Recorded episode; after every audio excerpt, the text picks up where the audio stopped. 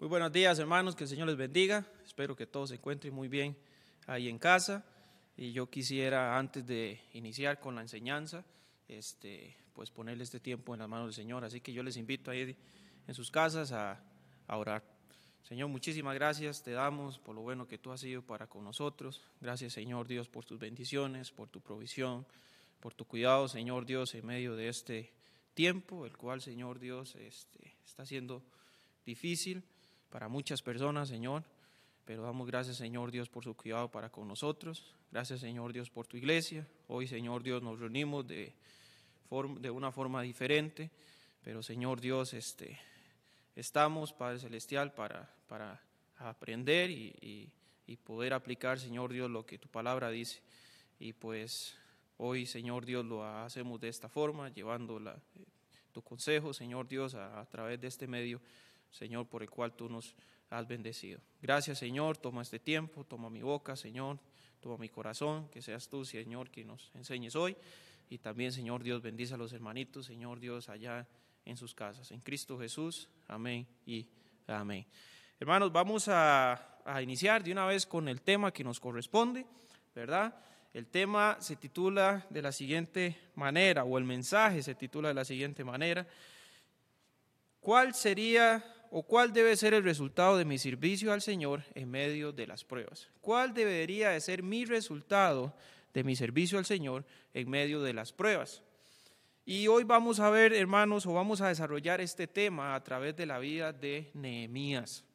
Como lo hemos venido este, viendo durante cada domingo, los diferentes pastores que han enseñado han estado enfocando la enseñanza en personajes. Hoy nosotros vamos a enfocar la enseñanza en Nehemías y vamos a desarrollar este tema a través de la vida de él. ¿Cuál debería de ser el resultado de mi servicio al Señor en medio de las pruebas. ¿Qué es lo que Dios espera? Espera Dios que nosotros como siervos nos detengamos, dejemos de servir cuando llegan las pruebas, cuando llegan las situaciones difíciles. Si vamos a la Biblia, Dios espera que usted y yo sigamos fieles. Y vamos a ver eso a través de la vida de Nehemías, que a mi parecer, hermanos, fue un gran siervo, fue un hombre fiel y fue un hombre valiente y no solamente eso, sino que este hombre, hermanos, animó, animó a todo un pueblo a, construir una gran obra que fueron los muros de Jerusalén. Pero a modo de introducción digo lo siguiente. ¿Quién era Nehemías? Hago esta pregunta. ¿Quién era Nehemías? Porque si vamos a hablar de Nehemías necesitamos saber quién fue él. Yo voy a dar una información, hermanos, muy reducida en cuanto a Nehemías por el tiempo. Y voy a tratar de darles una información también en cuanto al contexto histórico que, precede a este personaje. Es decir, qué fue lo que ocurrió antes que aparezca, antes que aparece, perdón, Nehemías en escena. Pero ¿quién era Nehemías? Necesitamos tener esto claro. Digo lo siguiente, dice, este hombre era judío y cautivo bajo el imperio de los persas, copero del rey de Persa, hombre de confianza del rey. Este rey era Artajerjes era rey y gobernador de Persia. Era el grande. Dice, llamado por Dios a reconstruir los muros y a dirigir al pueblo para esta obra. Nemías, copero del rey, hombre de confianza del rey, era aquel que probaba el vino antes de dárselo al rey para ver si este vino no estaba envenenado. Era aquel que estaba muy cerca del rey, hombre de confianza del rey. Y Dios lo llama.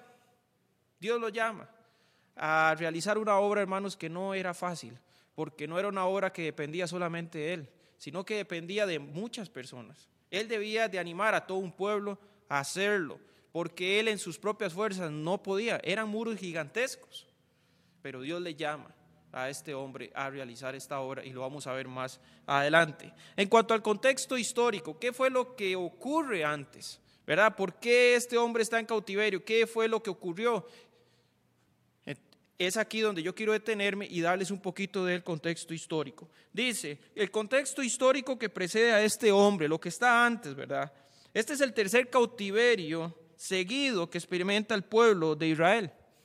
Por ejemplo, en el, 70, en el 722 antes de Cristo, los asirios toman el reino del norte y son, y son deportados. Recuerde que Israel en un momento se, se divide en dos. Se divide en el reino del norte y en el reino del sur. El reino del sur estaba conformado por dos tribus. El reino del norte por las otras diez tribus. Y estas diez tribus, hermanos, o lo que era conocido como el reino del norte, se había descarriado totalmente. Si usted quiere ver el comportamiento del reino del norte, de estas diez tribus, usted puede ir a ver puede ir a verlo en el libro de Isaías. Dios usa a Isaías, hermanos, porque Dios es bueno y Dios es justo. Y Dios envía a Isaías y manda una y otra, una y otra advertencia al pueblo por medio de Isaías. Mire, viene esto, corrijan su camino, corrijan su camino. Una y otra vez el pueblo no hizo caso. O el reino del norte. Viene cautiverio, viene y los toma a Siria. Las otras dos tribus se quedan ahí queditas, porque estas dos tribus no se habían descarriado. Pero años después, no muchos años, vienen los babilonios. Viene Nabucodonosor y toma ahora el reino del norte y el reino del sur. Judá, Jerusalén, esa parte de ahí abajo se había descarriado también. Ahora, si usted quiere ver al nivel que llegaron, usted tiene que ir al libro de Jeremías porque Dios ahora va a usar a Jeremías para dar advertencia. Cambien su camino. Mire, esto no le agrada al Señor. Arreglen sus vidas. El pueblo no hizo caso. Jeremías dice, viene juicio. Si no lo hacen, viene juicio. Ni una sola persona se convirtió al, mensaje que Jeremías proclamó en ese tiempo. Vino cautiverio. Vino cautiverio. Dios usa a los babilonios para tomar a Israel y esta vez también al reino del sur, alrededor del 605 a 586 antes de Cristo. Israel va a pasar 70 años en cautividad por los babilonios. Usted lo puede ver en Jeremías 25:11. Vienen de ser tomados por Asiria. No aprende la lección, ni siquiera a aquellos del reino del sur que estaban cerca y, veían todo. Sabían que que la parte de arriba, la parte norte, el reino norte había sido tomado. Y a ellos esto no les sirvió, hermanos, para ellos tomar lección y decir, pues vamos a honrar a Dios. Luego vienen los babilonios y toma todo Israel y van a ser cautivos por 70 años. Jeremías 25, 11. Pasan los 70 años y aparecen los persas, los cuales se convierten en los nuevos líderes el imperio cambió de manos de los babilonios a manos de los persas. Ahora ya no es Babilonia la que está encima de Israel. Ahora son los persas, son los persas. Israel sigue cautivo. Ahora, mientras que Israel sigue cautivo por medio de, los persas, es aquí donde aparece este personaje Enemías. Israel sigue cautivo, pero este cautiverio sería un poco diferente, ¿verdad? A los otros, ya que en ciertos en lapsos de tiempo a ciertos grupos, hermanos, se le permitió regresar para realizar tareas a beneficio de Israel. En medio de este cautiverio por medio de los persas, Israel registra, o los israelitas que moraban ahí, registran tres, viajes a su ciudad, a Jerusalén. Uno, ¿verdad? Que es guiado bajo Zorobabel, este primer viaje ocurre cuando la administración o, el, reino estaba a cargo de Ciro y se le permite al primer grupo guiado por, por Zorobabel regresar a su ciudad. Este viaje tenía un propósito, era la reconstrucción del templo. Esto ocurre en 539 antes de Cristo. Luego tenemos el segundo regreso de un grupo bajo de un grupo que regresa bajo el liderazgo de Esdras en el 458 antes de Cristo. Usted puede ir al libro de Edras y, dar, y informarse mejor cómo fue todo este viaje y todo lo que hizo este gran personaje, el cual fue Edras. Y en el libro de Nehemías relata el tercer viaje. Hay un tercer viaje bajo este cautiverio. Este viaje lo diré, lo, lo lidera nuestro personaje, el personaje que vamos a ver hoy, Nehemías. Nemías. Nemías relata el tercer viaje bajo los persas con el objetivo de reconstruir los muros de Jerusalén alrededor de 445 antes de Cristo. Recuerden, hermanos, que Israel había sido destruida. El templo había sido destruido por los babilonios. Los muros fueron quemados, las puertas, los portillos, todo fue quemado. Todo. Y van a pasar 70 años, llegan los persas y a Israel ya se le permite regresar en ciertos grupos para reedificar este, lo que fue su ciudad, lo que fue el templo, y ahora con Nehemías lo que va a ser el muro o lo que fue el muro. Yo quisiera en esta mañana, hermanos, enfocarme en este hombre, Nehemías. Hay mucha historia, usted se, puede, usted se puede informar y tener un mayor contexto. Yo solamente le doy cierta información como para darle cierta base, pero usted puede ir a la Biblia y hay mucha información, información muy interesante de cómo fue los viajes, cuál fue la actitud del pueblo una vez que estuvo reconstruyendo el templo. Y es historia muy interesante. Pero yo quiero enfocarme en Nehemías, en este hombre, en el ejemplo que nos deja. Un gran hombre de Dios, sin duda. Para mí, Nehemías, hermanos, es un gran hombre de Dios. Y lo vamos a ver a través de la escritura y el libro de Nehemías. Como primera cosa, hermanos, yo quisiera ver lo siguiente. Uno, el quebrantamiento de Nehemías. El quebrantamiento de Nehemías. ¿Por qué Nehemías es quebrantado? ¿Por qué Nehemías en un momento el rey Atarjejes le dice, eso es quebrantamiento de corazón? Eso no es enfermedad. El hombre estaba triste, el hombre estaba decaído. Pero ¿por qué venía todo esto? Bueno, lo vamos a leer a través de las escrituras. Nehemías 1. Vamos a estar en Nehemías todo el tiempo, hermanos, durante la enseñanza. Nehemías, vaya al libro de Nehemías capítulo 1 y vamos a ver los versículos 3 y 4. 3 y 4. Y me dijeron, el remanente, los que quedaron de la cautividad allí en la provincia están en gran mal. Nehemías pregunta a algunos hombres que habían venido ahí, ¿y cómo está la cosa allá por la ciudad? ¿Cómo está el remanente? ¿Cómo se ve la ciudad? Y le salen con esta noticia. Le dicen, están en gran mal y afrenta, y el muro de Jerusalén derribado y sus puertas quemadas a fuego. Versículo 4, cuando oí estas palabras me senté, dice, y lloré e hice duelo por algunos días y ayuné y oré delante del Dios de los cielos. El hombre es quebrantado cuando escucha la forma en la que se encuentra la ciudad, la forma en la que se encuentra el pueblo. El pueblo no solamente la estaba pasando mal, sino dice, está en grande mal, en gran mal. Los muros derribados, quemados. Y a se siente y dice, ¿cómo es posible? ¿Cómo es que ¿Cómo, es que la ciudad se encuentra en esta condición? ¿Cómo es que los muros siguen quemados? ¿Y cómo es posible que el remanente está pasando grande mal? Y todo esto llega a la mente de Nehemías y el corazón de, de, Nehemías y produce un quebrantamiento. Dice, hice, ayuné por largos días y oré delante de Dios de los cielos. En estos dos versículos logramos ver la condición en la que se encontraba la ciudad el pueblo. Era así como estaba la ciudad en tiempo de Nehemías. Nehemías señala la causa por la cual Israel habría sufrido cautiverios y el por qué estaban en esta situación. Nehemías escucha la situación y Nehemías nunca le reprocha a Dios por la situación en la que está el pueblo. Dice que oró a Dios. Oró a Dios.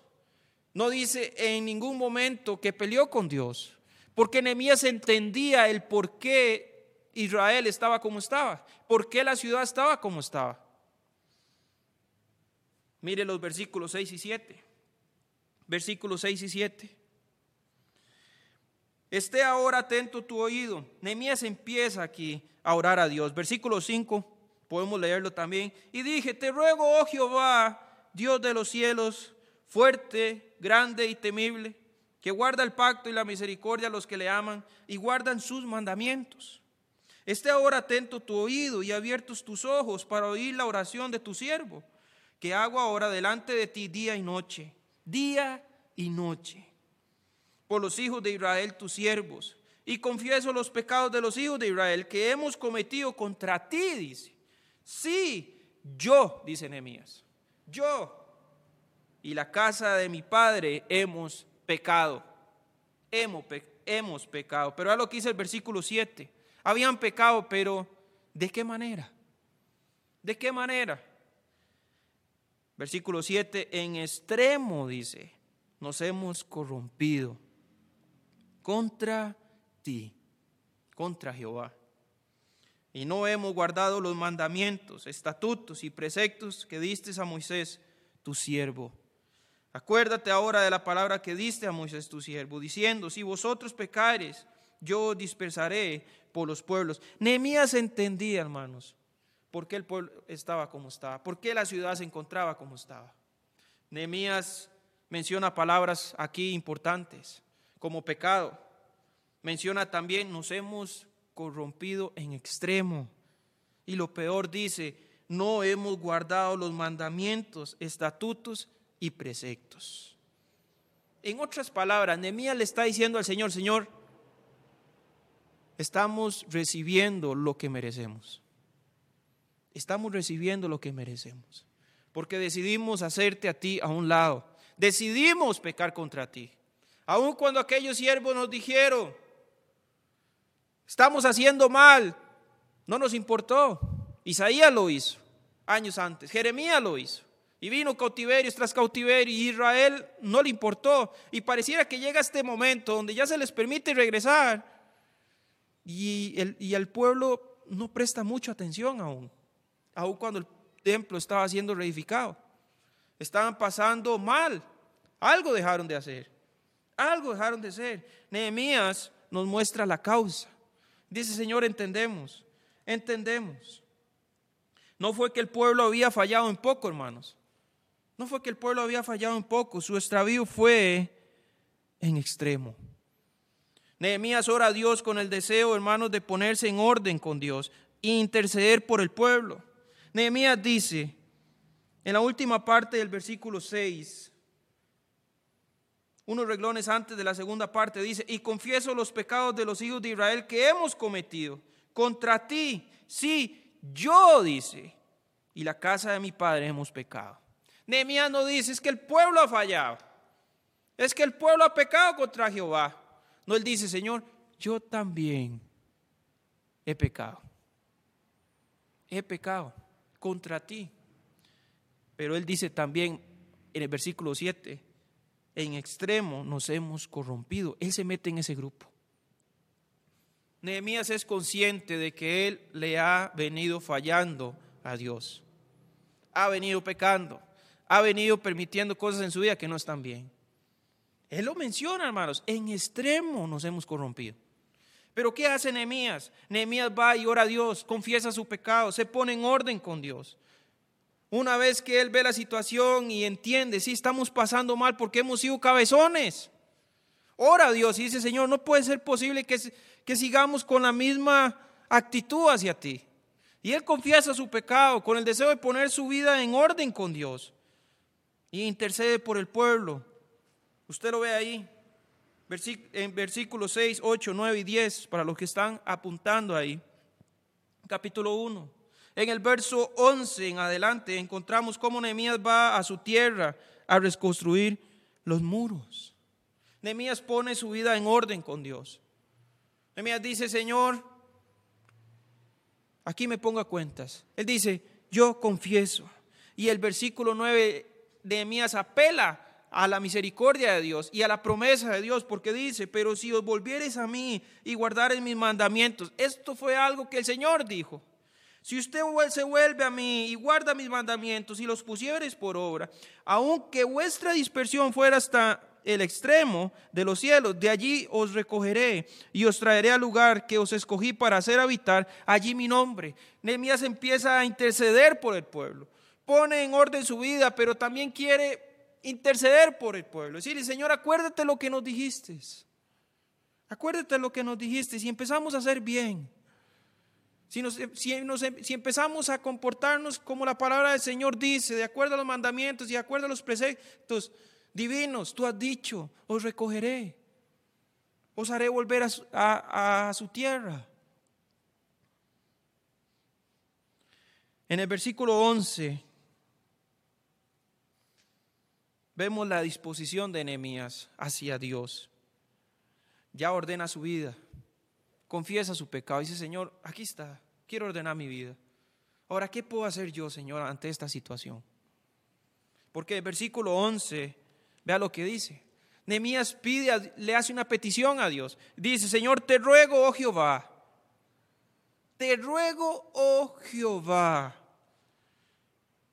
Esté ahora atento tu oído a la oración de tu siervo y a la oración de tus siervos, quienes desean reverenciar tu nombre. Concede ahora buen éxito a tu siervo y dale gracia delante de aquel varón, porque yo servía de copero al rey. ¿Qué está pidiendo Nehemías? Está pidiendo que bendiga su trabajo ahí en el palacio, que le dé un lugar especial. No, el hombre ya tenía un lugar especial.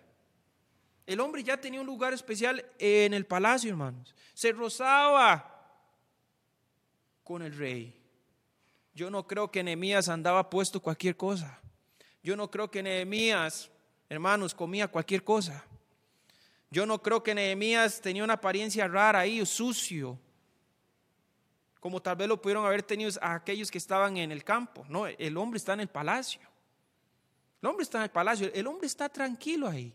El hombre no está pidiendo gracia y buen, y buen éxito en cuanto a su trabajo, el trabajo presente que él tenía. Nehemías está viendo allá en la nueva ciudad. Señor, si yo pudiera ir, si usted me diera gracia delante del rey y el rey me permitiera volver, ir a la ciudad, animar al pueblo y reconstruir este templo. Esa es la petición que, que Nehemías le hace a Dios. En otras palabras está diciendo, Señor, ya ordené mi vida, ahora aquí estoy dispuesto. Úsame. Úsame y Dios le va a usar. Dios le usó. El deseo de Nehemías de edificar los muros lo vemos ahí en el versículo 11. El dolor que este hombre, hermano, sentía por saber la condición en la que se encontraba la ciudad, el mismo pueblo, el rey lo nota. Ahí anda Nehemías. Pasan algunos días y el hombre decaído. Y llega un momento donde el rey le dice, ¿a usted qué le pasa? Nota el dolor. Nota que el hombre andaba triste. Según lo que he leído y, según los, estudiosos de la Biblia, esto era una razón por la cual el rey hubiera dicho, ah, anda triste, anda con quebranto de corazón, va a ser eh, ejecutado. Y hubiera, podido llamar a su siervo y decir, sáqueme a este hombre de aquí, ejecútelo y tráigame otro. Pero el rey no le dice esto, no lo hace. Más bien le pregunta, ¿por qué te encuentras así? Eso muestra que el rey apreciaba a Nehemías. Es más, leámoslo ahí en versículo 2 del capítulo 2. Me dijo el rey, ¿por qué está triste tu rostro? Pues yo no te veo enfermo, dice. No estás enfermo. No es esto sino quebranto de corazón. Entonces temí en gran manera.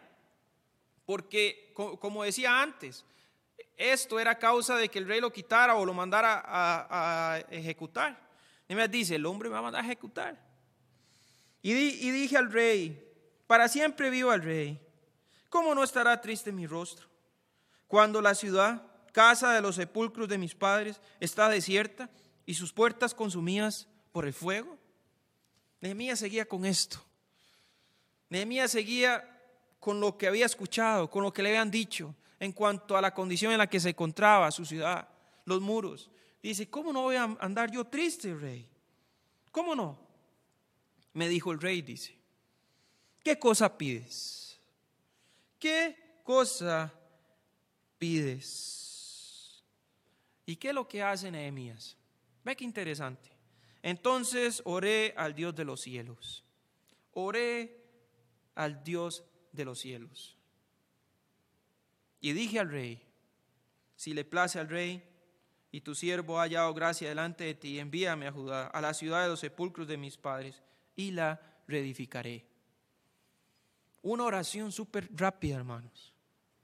La Biblia no nos muestra ahí que, que le dijo, mire rey, deme chance, necesito orar para poder darle una respuesta. No, no, el hombre ya venía orando en cuanto a esto. Ya en versículo 11, ya, Nehemías le viene y le dice, Señor, si me quieres usar y si me quieres enviar, envíame, pon gracia delante de mí. Mueve el corazón del, rey para que me envíe, para que me permita regresar. Ya el hombre venía orando con él, ya el hombre venía orando. Llega un momento aquí donde dice, el, rey le hace la petición y ora a Dios. ¿Cuál pudo haber sido el, el objetivo de Nehemías al ir a orar a Dios en este momento? ¿Cuál pudo haber sido? Porque dice, entonces oré a Dios. ¿Qué buscó Nehemías al ir a Dios en este momento? La aprobación del rey. Solamente la aprobación del rey, porque el hombre ya estaba enfocado en ir. Ya estaba enfocado en ir. Señor, yo imagino a Nehemías que el rey diga que puedo ir. Porque fue una oración rápida, hermanos. Fue una oración rápida. Aunque el hombre ya venía orando en cuanto a esta dirección. La aprobación del rey, que le permitiera ir. El rey, él ya venía orando, como le decía antes, pidiendo que Dios le diera gracia delante del rey y también buen éxito. En el verso 6, hermanos, el rey le permite regresar a su ciudad a reedificar los muros. Dios, está, Dios estaba delante de su siervo. Le abrió camino, lo equipó además con todo lo que él necesitaba. Mire el versículo 8 ahí. Versículo 8. Nehemías ya le presenta la petición al rey. En versículos, por ejemplo, hermanos, como el versículo 6, versículo 7, usted los puede leer en casa, yo no lo voy a hacer por el tiempo, ¿verdad? Pero usted ve cómo el rey Artajerjes le permite. Le dice, ¿y cuánto va a durar? Nehemías le dice, apenas termine la obra, porque el rey no quería perder a su siervo, era un buen siervo, le permite ir. Y Nehemías le hace peticiones de cartas, es más, hasta de material, madera, y el rey le dice, tranquilo, vaya, vaya, vaya. Dios estaba delante de Nehemías. Ve el versículo 8, al final. Dice, y me lo concedió el rey, todo lo que pidió según la benéfica mano de Dios sobre mí. Dios estaba delante de Nehemías. Pero hermanos, Nehemías sabía que su dependencia o su confianza estaba en Dios. Porque cuando él va y ora, cuando el rey le dice, ¿qué me pides? Nehemías va y ora a Dios. Eso nos muestra que hay una dependencia en Dios. Señor, dependo de ti para hacer esto. Dependo de ti para poder ir ahí y poder reedificar los muros y animar al pueblo. Dependo de ti.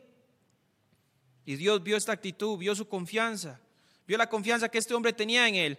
dice, ok, muy bien, yo lo voy a bendecir. Voy a tocar el corazón del rey y él le va a permitir. Pero no solamente eso, le, voy a dar cartas para que usted no tenga ningún problema en el viaje. Y es más, voy a tocar el, corazón del rey para que lee lo que necesita en cuanto a madera y reconstruya los portillos. Y lo hace. Usted lo ve en sus versículos, usted lo puede leer en casa. Estando, hermanos, ahí con el rey, él recibe todas estas buenas noticias, todas estas buenas noticias. Nehemías vio cómo Jehová movió su mano para bendecirle. Nehemías anima al pueblo, hermanos, a reedificar. Y ahí nomás enfrenta oposición. Ya se le permite ir, ya se le dio las cartas, ya se le dio la aprobación de ir y tomar el material, la madera. Vaya tranquilo. Nehemías anima al pueblo a reedificar. Y ahí nomás, cuando Nehemías está animando al pueblo, hay oposición. Hay oposición de un grupo de personas, no cualquier grupo. Eran reyes, dice, no estamos de acuerdo en que usted venga a reconstruir los muros. Porque ellos decían, no queremos que Israel vuelva a tomar fuerza y después nos vayan a tomar a nosotros. No les gustaba la idea. Estando aún en, en viaje, aún cuando venía, apenas llegando, sin aún darse un paseo, ¿verdad? De, de, reconocimiento para ver qué es lo que tengo que hacer a los muros, cómo es que está la situación de los muros y analizar todo lo que es la construcción, ya se le presentaba oposición. No había llegado el hombre aún. Y ya se le presentaba oposición. Nehemías llega, hermanos, y mora tres días en la ciudad y hace un recorrido. En el versículo 13 usted lo ve. Antes veamos la oposición. Podemos verlo desde el 9. Dice, vine luego a los, gobernadores del otro lado del río y les di las cartas del rey. Y el rey envió conmigo capitanes de ejército y gente a caballo. Pero yendo Zambalá, Oronita y Tobías el siervo amonita les disgustó en extremo que viniese alguno para procurar el bien de los hijos de Israel. Ya había oposición, no había ni siquiera llegado.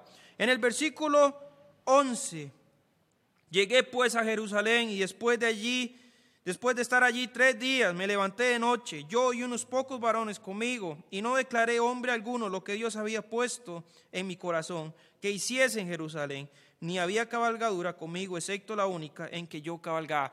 Después de estar en tres días, Nehemías sale. Me imagino que tomó estos tres días para descansar. Y el hombre luego ya sale y hace un recorrido y ve los muros y ve la condición en la que está. Y el hombre esto le incomoda le incomoda. En los versos 17 y 18 usted ve, hermanos, cómo inicia animando al pueblo a edificar. Y le deja claro que el respaldo de esta obra es Dios. Dios está respaldando esta obra. Es más, leamos los versículos. Versículo 17. Ya Nehemías se da un paseo y ve la condición en la que están los muros. Les dije pues, vosotros veis el mal en que estamos, que Jerusalén está desierta y sus puertas consumidas por el fuego. Venid, dice, llama al pueblo, le dice, miren, vengan, edifiquemos, edifiquemos el muro de Jerusalén y no estaremos más en oprobio.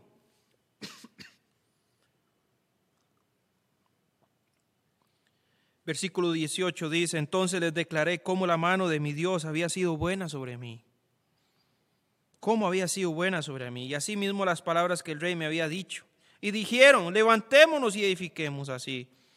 Y edifiquemos. Así esforzaron sus manos para bien. Nehemías llega, anima al pueblo, pero no solamente anima al pueblo, sino que le hace saber al pueblo que Dios es quien está respaldando esta obra. Y Nehemías les cuenta cómo Dios lo bendijo en frente del rey Atarjerjes y cómo Dios movió todas las cosas para que él llegara ahí, para que esta obra se iniciara. El pueblo ve en Nehemías un respaldo por un, un respaldo de parte de Dios, porque el pueblo se anima, hermanos, y sale a construir, sale a edificar. Dios estaba respaldando a Nehemías. Sigue la oposición, sigue la oposición, la cosa sigue espesa. Sigue la oposición conformada por gente importante, por reyes, como lo decía antes, versículo 19. Pero cuando lo oyeron Zambalá, Oronita, ahí medio discurso. Nemías les cuenta, les hace ver la condición en la que están los muros, les cuenta cómo Dios lo ha venido respaldando. El pueblo se anima y ahí nomás hay unos que levantan su mano, se ríen se burlan y dicen lo siguiente. Pero cuando lo oyeron Zambalá, Oronita, Tobías el siervo amonita y Gesén el árabe, reyes, hicieron escarnio de nosotros y nos despreciaron diciendo, ¿qué es esto que hacéis vosotros? ¿Os rebeláis contra el rey? Y en respuesta les dijo, les dije, el Dios de los cielos, Él nos prosperará. Y nosotros sus siervos nos levantaremos y edificaremos, porque vosotros no tenéis parte ni derecho ni memoria en Jerusalén. Ahí está el líder, ahí está el hombre de Dios, ahí está el hombre de Dios. El pueblo toma ánimo, hermanos. El pueblo toma ánimo. Las palabras que dijeron estos hombres, aunque fueran reyes, las, tuvieron en poco. Vieron enemías el respaldo de Dios y la bendición de Dios sobre este hombre. Y el pueblo inicia a construir. El reparto del trabajo, hermanos, usted lo ve en capítulo 3. Usted ve cómo Nehemías reparte el trabajo. Y usted ve, hermanos, muchas familias involucradas en esta obra. Y esto es súper interesante. Súper interesante. Porque usted ve la familia del uno, la familia del otro, la familia del otro, encargados de esto, encargados de esto, encargados de esto, encargados de esto. Todas las familias ahí comprometidas con la obra de reedificar los muros. Qué importante es que las familias, hermanos, estén comprometidas con la obra del Señor. Lamentablemente, hermanos, yo creo que muchos pastores no cuentan con todo el apoyo de las familias de la iglesia. Creo que hay familias muy comprometidas en la iglesia. Y creo que hay familias en las cuales el pastor se puede recostar. Pero yo creo que hay otras familias, hermanos, que apenas es que están ahí, respirando, respirando. Apenas es que llegan. Y yo creo que otras están como en estado de coma, literalmente. Pero aquí, hermanos, vemos una actitud de parte del pueblo que es muy buena, la cual nosotros deberíamos de seguir. Nosotros deberíamos de seguir. Usted lo puede leer en casa. Es muy interesante, vea la actitud del pueblo y de estas familias. En capítulo 4, para seguir con la historia, la cosa se pone más espesa. Se pone más espesa. Aquí es donde se embarriala un poco más la cancha. Encontramos a los mismos opositores incómodos en gran manera por el avance de la obra. Claro que iba a haber avance. Por supuesto iba a haber avance. ¿Por qué? Porque había un pueblo comprometido. Las familias comprometidas, construidas. Esta gente yo me imagino llegando a darse una vuelta y ve aquellos muros y dice, ¿qué es lo que está pasando aquí? Hay un avance que es notorio. Y Zambalat se enoja, uno de los reyes, versículo 1 ahí del capítulo 4. Cuando yo Zambalat que nosotros edificamos el muro, se enojó, dice, y se enfureció en gran manera e hizo escarnio de los judíos. Pero no solamente este hombre se enoja. El enojo del grupo de los enemigos de Israel, usted lo ve en versículos como el 7 y el 8. Pero aconteció que oyendo Zambalá y Tobías y los árabes, los amonitas, se extiende la bola, y los de Asdod, que los muros de Jerusalén eran reparados, porque ya los portillos comenzaban a ser cerrados, se encolerizaron mucho, se encolerizaron y conspiraron todos a una para venir a atacar a Jerusalén y hacerle daño. Y aquí es donde viene el plan de ataque. Se reúnen estos hombres. Dice, esto no es posible. No es posible que Jerusalén vuelva a construir sus muros. No es posible. Necesitamos hacer un plan y un plan de ataque. No era que iban a llegar allá a decirle, mire, por favor, baje de esa escalera, baje ahí ese nivel, quite eso, por favor, y pare la obra porque a nosotros no nos sirve. No, no, esta gente no iba a llegar así. Y ahora Israel sabía y el pueblo sabía el tipo de personas que eran. Porque el pueblo dice, no, el plan y esta gente viene en serio. Y no los estaban esperando ahí, hermanos, sentados, tranquilos, con una taza de café. No, dice que tenían espadas, lanzas, ellos sabían que esta gente estaba hablando en serio. Estaba hablando en serio. Ahora, este plan llega a los oídos de Nehemías. Y si llega a, los oídos de Nehemías, ¿usted no cree que llegó a los oídos del pueblo? Por supuesto que sí. Y ahora Nehemías va a tener que pasar por esta situación, el siervo de Dios, de tener que volver a animar al pueblo, decirle, Dios está respaldando esta obra, debemos de seguir adelante pero veámoslo en los versículos siguientes. ¿Qué hace Nehemías cuando escucha que sus enemigos tomaron la cosa en serio? Antes eran burlas, antes eran ciertos enojos y ciertas incomodidades, pero ahora Nehemías ve que la cosa va en serio. La cosa va en serio, que hay un plan de ataque. ¿Qué hace Nehemías? Se altera y sale corriendo. Se altera y sale corriendo cuando la cosa se pone espesa, como muchos siervos, como muchos creyentes, cuando vienen las pruebas, cuando vienen las tribulaciones, en vez de ir a Dios, corren. ¿Hacia dónde corren? ¿Al mundo? ¿Al, al recibir consejos de lo que aquellas personas del mundo le puedan dar? Es que aquí sí tienen la razón. Porque muchos de los creyentes que corren, hermanos, y se van de la iglesia, la mayoría termina hablando de la iglesia muy mal. Algunos dicen, es que aquí encontramos la, verdad. ¿A dónde? Y usted les pregunta, ¿a dónde van ustedes? No van a ningún lugar. Es que he hablado con Julano, y es que Julano sí es profesional, y es que este sí, y es que este sí, y es que... Este... Y se van, se van. Muchos siervos también corren cuando la cosa se pone difícil. Ahorita nosotros, hermanos, no estamos viviendo tiempos bonitos, o por lo menos como quisiéramos estar viviendo. Todos quisiéramos estar hoy reunidos aquí cantando y alabando al Señor, saludándonos, compartiendo, compartiendo, viéndonos domingos, viéndonos los miércoles. Nos gustaría poder salir con libertad y salir con nuestras familias, entrar donde queramos y comprar lo que queramos. Pero ahorita estamos en tiempos de cuidado, tiempos de pandemia. Y hermanos, hay familias ahorita y creyentes ahorita que la están pasando mal en cuanto a lo económico, sin alimento. ¿Qué hacemos en medio de esta pandemia? Salimos corriendo, dejamos a Dios. Es lo peor que podemos hacer. Es lo peor, que podemos hacer. Dios ha prometido sustento, Dios ha prometido abrigo, Dios ha prometido su provisión y ha prometido ser fiel. Fiel. Nehemías va a Dios. Se le complica la cosa y Nehemías va a Dios. Nuevamente. Nuevamente Nehemías va a Dios. Nehemías ahí, capítulo 4, versículo 9. El 8 dice, y conspiraron todos a una para venir a atacar a Jerusalén y hacerle daño. ¿Qué hace Nehemías? Entonces oramos a nuestro Dios y parte del pueblo. Y por causa de ellos pusimos guarda contra ellos de día y de noche. De día y de noche. Nehemías ora. Y un grupo con él. Va a Dios y le dice, Señor, mire lo que está pasando. Esto no estaba dentro del contrato. Pudo haber él, él haber pensado. Pero yo creo que Nehemías entendía que cuando vamos a servir al Señor, siempre va a haber oposición. Siempre va a haber oposición. Y él lo vivió apenas llegando. Nehemías va y ora a Dios. Va y ora a Dios. Pero sabe una cosa, hermano, los versos siguientes muestran que la oposición más bien se agrava. La oposición no se va. En vez de bajar la cosa, más bien toma fuerza. Más bien toma fuerza. Los opositores van más en serio. Van más en serio. Cualquiera podría pensar, entonces, ¿para qué oró? ¿Para qué oró? Porque muchos creyentes tienen el concepto de que voy a Dios y esto se debe de acabar. Voy a Dios y la prueba se debe terminar. En un momento Pablo le dice, Señor, quítame esto del cuerpo. Y el Señor no lo hizo. Dijo, bástate de mi gracia, bástate de mi gracia.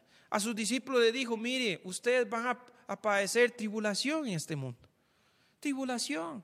Hermanos, el pasar por pruebas, el pasar por situaciones difíciles, cuando yo sirvo al Señor, es lo normal. Es lo normal. Aun cuando servimos en un mundo que está en contra de Dios totalmente. Mire, en nuestro país todo lo, que se ha aprobado en, en, estos días atrás. Y la gente piensa y dice, esto se está poniendo mal. Y se va a poner más mal se va a poner más mal. Pienso en nuestros jóvenes, hermanos, en la iglesia y las cosas que ellos tienen que estar enfrentando. Siempre ha habido pecado y pecado de todo tipo, pero hoy este pecado, hermanos, que en tiempos atrás era como más oculto, hoy está afuera y la gente lo aprueba, el gobierno lo aprueba. Un día esto me ponía a, a, hablar con mi esposa pensando en todas estas cosas y pensando en nuestros jóvenes. Yo decía, ¿con qué va a tener que vivir nuestra hija? ¿Qué es lo que ella va a tener que enfrentar siendo joven? ¿Qué más se va a probar? Yo deseo con todo mi corazón que Cristo venga antes de eso. Con todo mi corazón, hermanos.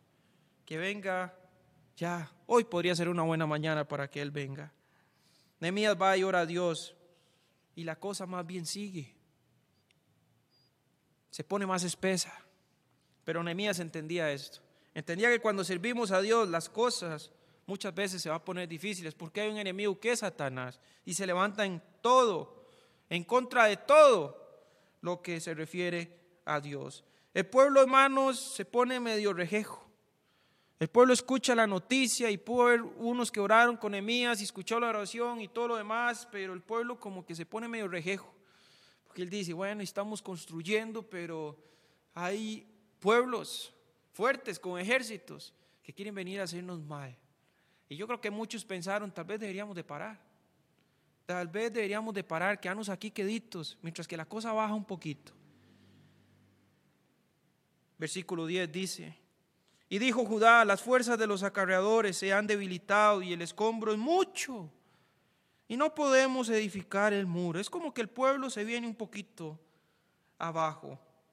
En el verso 14, hermanos, para seguir con la historia, Nehemías se levanta Nehemías se levanta y sacude al pueblo. Literalmente le está diciendo, déjese de miedo, déjese de miedo. Esta obra está respaldada por Dios. Y el pueblo arranca.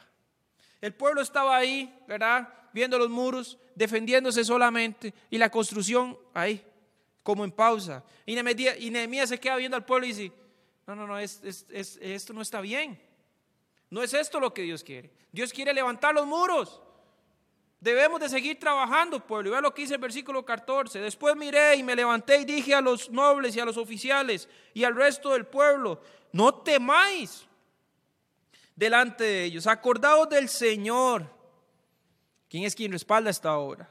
grande y temible, y pelea por vuestros hermanos, por vuestros hijos y por vuestras hijas, por vuestras mujeres y por vuestras casas. Por vuestras casas. El pueblo arranca, hermanos, nuevamente, esta vez trabajando y velando, trabajando y velando. Mire la forma en, en que trabajaba esta gente. Versículo 16. Desde aquel día la mitad de mis siervos trabajaban en la obra y la otra mitad tenían lanzas, escudos, arcos y corazas, y detrás de ellos estaban los jefes de toda la casa de Judá, los que edificaban en el muro, los que acarreaban y los que cargaban. Con una mano trabajaban en la obra y en la otra tenían la espada. Versículo 18, porque los que edificaban, cada uno tenía su espada ceñida a sus lomos, y así edificaban, y el que tocaba la trompeta estaba junto allí. Ahí estaba la gente en escalera. Ahí estaba la gente en andamios. Mientras que construían, mientras que iban repellando, mientras que iban poniendo blob, uno ahí con la cuchara, ¿verdad? Y con su otra mano la espada, y velando, y velando, y velando, velando. No se detuvieron. No se detuvieron. Pudieron haber dicho, es que hay oposición, entonces vamos a tener, vamos a, a, quedarnos aquí queditos, como, como fue su actitud al principio cuando escuchan el plan. Antes de que Nehemías los anime nuevamente. Se levantan y dicen, no, es, es verdad, necesitamos seguir con la obra. Y era de esta forma la que se, se movían, trabajaban y velaban, trabajaban y velaban, trabajaban y velaban.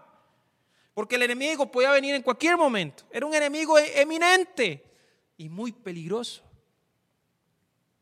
¿No se le parece esto a la vida cristiana, hermanos, que usted y yo vivimos? ¿No se le parece esto a la vida cristiana que usted y yo deberíamos de tener? Porque necesitamos trabajar en la obra del Señor y a la misma vez velar. Necesitamos estar trabajando en la obra del Señor y a la vez velar. Necesitamos estar en su palabra, necesitamos estar en, eh, en, oración y al mismo tiempo estar velando porque hay un enemigo que es Satanás, que es un enemigo que hermanos, que nos odia, que busca, dice que anda como león rugiente, viendo a quién devorar. Y por supuesto, ese quién somos nosotros, la iglesia del Señor. Muchos, lamentablemente, hermanos, muchos creyentes han dejado de trabajar y velar. Han dejado de trabajar y velar por su vida. Y nosotros como padres, hermanos, como esposos, necesitamos tener cuidado. Porque cuando usted y yo dejamos de trabajar y velar por nuestra familia, es ahí donde Satanás, hermanos, puede tomar oportunidad, destruir nuestros matrimonios, destruir nuestros hijos. Hay que tener cuidado. Usted y yo, hermanos, no podemos dejar de trabajar y velar. No podemos, menos en este tiempo. No podemos dejar de estar haciendo la obra del Señor y velar al mismo tiempo. Estamos en pandemia, Dios lo sabe. Dios lo sabe y nuestra tarea sigue ahí, sigue en pie el Evangelio de Cristo debe ser comunicado. El Evangelio de Cristo debe ser comunicado. Miremos la actitud del pueblo en versículo 23. Versículo 23. Estamos en capítulo 4, versículo 23. Y ni yo ni mis hermanos, dicen, ni mis jóvenes, ni la gente de guarda que me seguía, nos quitábamos nuestro vestido. Cada uno se, se desnudaba solamente para bañarse. Estaban velando Hermanos, no se daban descanso. No se daban descanso. Sabrían que si lo hacían, si dejaban ahí un portillo abierto, si se dormían ahí por un momento, el enemigo podía entrar y destruir lo que Dios estaba haciendo. Es eso lo que Satanás hace, hermanos, cuando usted y yo dejamos de trabajar y dejamos de velar. Dele usted un chance a Satanás en su vida y usted verá, hermanos, donde usted va a llegar. Es más, si le damos chance un poquito a esta carne, usted y yo, hermanos, llegaríamos a hacer cosas horribles, horribles. No podemos dar chances, hermanos, no le podemos dar ventajas a Satanás, jamás. Y nosotros como hombres, como decíamos antes, como padres de familia, necesitamos, hermanos, tener los portillos bien cerrados en nuestros hogares para que Satanás no tome ventaja de nuestros hijos. Después de 52 días, hermanos, y voy terminando, después de 52 días, los muros son terminados. Hay oposición, usted puede seguir leyendo la, historia y todo lo que este hombre sigue enfrentando. Y aún así Nehemías estuvo en pie durante 52 días. Oposición tras oposición, todo un plan de ataque sobre ellos y el pueblo siguió. Pero el pueblo siguió, hermanos, porque había un siervo de Dios, un siervo que estaba comprometido con Dios. No era un siervo que estaba jugando con Dios. No era un siervo que estaba jugando con Dios. No era el tipo de siervo que cuando llega la prueba sale corriendo, como decíamos antes. Es un siervo que cuando llega a la prueba, cuando llega a los tiempos difíciles, va a Dios y confía en Él plenamente y se respalda en Dios. Y es eso lo que usted y yo debemos de estar haciendo en este tiempo de pandemia, hermanos. Debemos de estar haciendo en este tiempo. ¿En quién nos podemos respaldar, hermanos? ¿En quién más si no es en Dios? ¿En, los hombres? ¿Qué puede hacer el hombre por nosotros? ¿Qué puede hacer el hombre por nosotros? Pero Dios sí puede cuidar de nosotros. Después de 52 días los muros son terminados, versículo 6, el versículo 15 ahí hermanos, en capítulo 6 de Nehemías. Dice, fue terminado pues el muro el 25 del mes de Lu, en 52 días se termina la obra. Se termina la obra. Nehemías cumple fielmente, hermanos, con la misión que Dios le otorga. Que Dios le otorga. Ahora, hermanos, para terminar, puntos altos de Nehemías. Puntos altos. ¿Qué vemos de este hombre? Muchas cosas podríamos decir. Muchas cosas. Yo tengo cuatro cosas, hermanos. Cuatro cosas rapiditas. ¿Qué vemos en Nehemías? ¿Por qué decimos que es un ejemplo? ¿Por qué, por, ¿Por qué decimos que es un ejemplo a imitar? Nehemías. Uno, Nehemías es un siervo, hermanos, que arregló su vida y dispuso la misma para ser usado. Nehemías corrigió su vida, corrige su vida, va a Dios y confiesa su pecado, admite que ha fallado. Y una vez que este hombre se arregla con Dios, le dice, Señor, aquí estoy, úsame. Señor, aquí estoy, úsame. Es lo que deberían de hacer muchos creyentes, hermanos. Aquellos creyentes que dicen, mire, yo he vivido años en la iglesia con una apatía tremenda, con una apatía tremenda. Todo me da pereza. Todo me da pereza. No quiero involucrarme. Solamente quiero llegar y escuchar. Muchos de estos creyentes tal vez hoy dicen, sí, yo he estado mal, esta ha sido mi actitud. Es más, hasta he venido permitiendo cosas en mi vida que no están bien y en mi misma familia en mi misma familia. Bueno, hoy es el día para que usted arregle su vida con el Señor. Diga, Señor, necesito ponerme a cuentas contigo. Pero no solamente póngase a cuentas con Dios, sino póngase a la disposición de Dios. Póngase a la disposición de Dios, hermanos. Nehemías lo hizo. Y sabe una cosa, Dios no lo desechó, Dios lo tomó. Y usted lo ve en Nehemías 1, 4 y 11. También vemos, hermanos, un siervo que fue a Dios cuando tuvo que dar una respuesta. En Nehemías 2.4, el, el rey Atajejes le dije, ¿y qué es lo que quieres? ¿Qué es lo que pides? Nehemías no responde apresuradamente, ni se mueve apresuradamente, aunque su deseo era por salir corriendo e ir e iniciar la obra. Nehemías dice, voy a orar a Dios. Y oró a Dios, oró a Dios. Es lo que usted y yo deberíamos de estar haciendo, hermanos. En estos tiempos difíciles, de pandemia, donde tenemos que estar tomando decisiones todos los días. Siempre hemos venido tomando decisiones todos los días, pero las decisiones que hoy tomamos, hermanos, en cuanto, por ejemplo, el lugar en que, en que vivimos, debemos de pasarnos de casa porque estamos pagando mucho y ocupamos otro lugar donde se pague menos. Decisiones en cuanto a cómo voy a manejar el dinero, qué puedo reducir, este, por qué, qué en la comida reduzco y, y, cómo nos acomodamos en cuanto a gasolina, reducimos por aquí, reducimos por allá. Estamos tomando decisiones todos los días. Porque el trabajo, hermanos, no sobra en estos tiempos. Es aquí en este tiempo, hermanos, donde debemos de ir más aún a Dios y decir, Señor, ¿cómo nos vamos a mover? ¿Qué hacemos? ¿Cómo hacemos?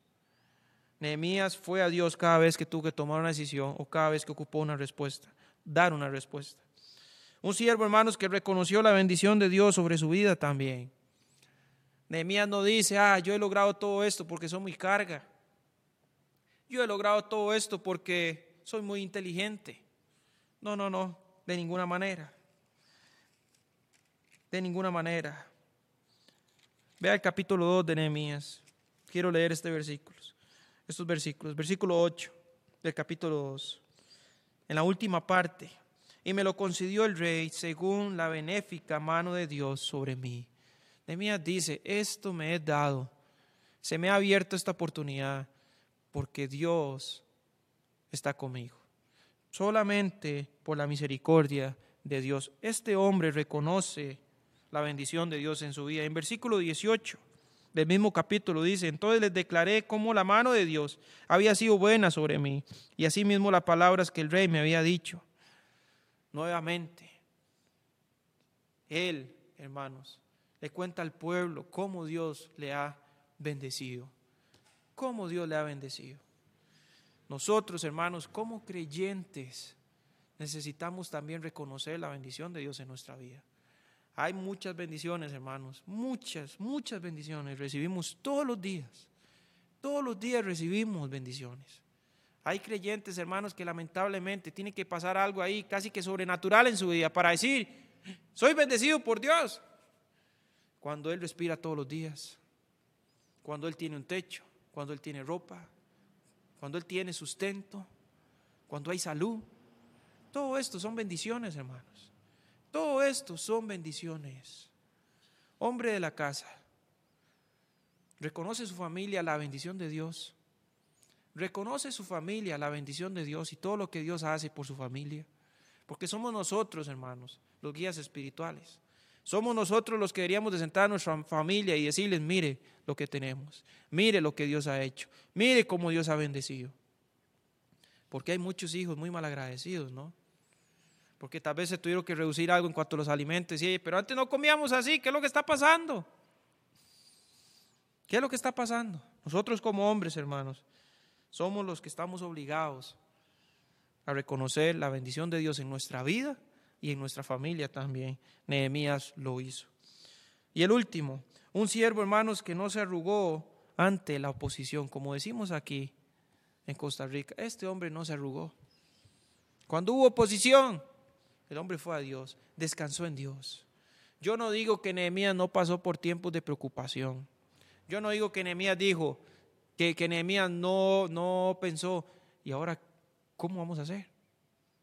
Yo no digo nada de eso. No digo que pudo haber pasado por duda. Tal vez todo esto pudo haber pasado. Pero el hombre va a Dios. Se respalda de Dios. Se recuesta de Dios. Y eso es lo que usted y yo deberíamos de hacer, hermanos, cuando las cosas se ponen difíciles. ¿Cuál debería ser el resultado de mi servicio a Dios cuando la cosa se pone difícil? Es lo que hemos visto a través de la vida de Nehemías. ¿Qué hizo Nehemías? ¿Cuál fue el resultado de, de su servicio? Fue un buen resultado. La obra fue terminada. La obra fue terminada. Hermanos, termino diciendo esto. No espere, hermanos, que todo esté bien en su vida en cuanto a las cosas, en cuanto a las situaciones, en cuanto a las circunstancias para servir al Señor. Porque usted se va a morir esperando. Se va a morir esperando. Porque siempre, hermanos, que usted va a hacer algo por Dios. Siempre, hermanos, que usted tenga una vida agradable delante del Señor. Cada vez que usted se esfuerza por agradar al Señor, siempre va a haber oposición. Siempre. Siempre va a haber oposición. Entonces, que usted no sea el creyente que diga, yo voy a esperar que todo esté tranquilo. Voy a esperar que la pandemia baje para proclamar el Evangelio. Voy a esperar que la pandemia baje para seguir ahí integrado con los maestros de escuela dominical y con los diferentes ministerios. Voy a esperar que todo esto baje. No, hermanos, hay muchas formas de servir al Señor. Mire el medio que, que tenemos hoy, por ejemplo. Y yo quiero agradecer al, al hermano Andrés, yo sé que lo hacemos muchos, pero es un trabajo que lleva mucho, mucho. Y gracias a Dios por él, porque él está usando en cuanto a esto. Hermanos, que el Señor les bendiga. Espero que alguno de estos puntos les sea de bendición.